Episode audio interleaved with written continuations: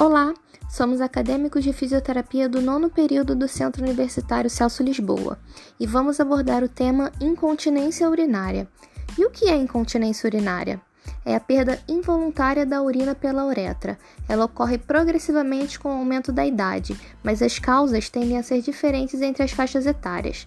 É mais frequente no sexo feminino e acomete aproximadamente um em cada três indivíduos idosos. Quais as causas? A cistite é a causa mais comum.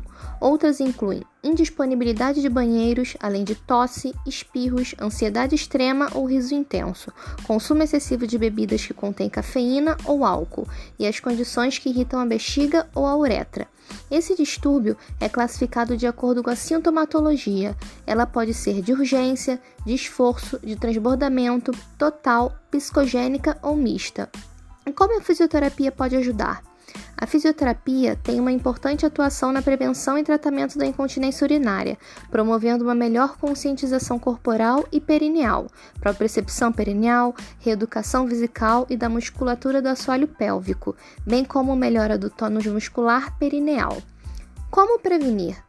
Mudanças comportamentais como urinar a cada duas a três horas para manter a bexiga relativamente vazia, evitar irritantes da bexiga, por exemplo, bebidas que contêm cafeína, a ingestão de 6 a 8 copos de 240 ml de água por dia para evitar que a urina se torne concentrada, o que pode irritar a bexiga, e a interrupção de medicamentos que afetam a função da bexiga de modo adverso são medidas úteis de prevenção.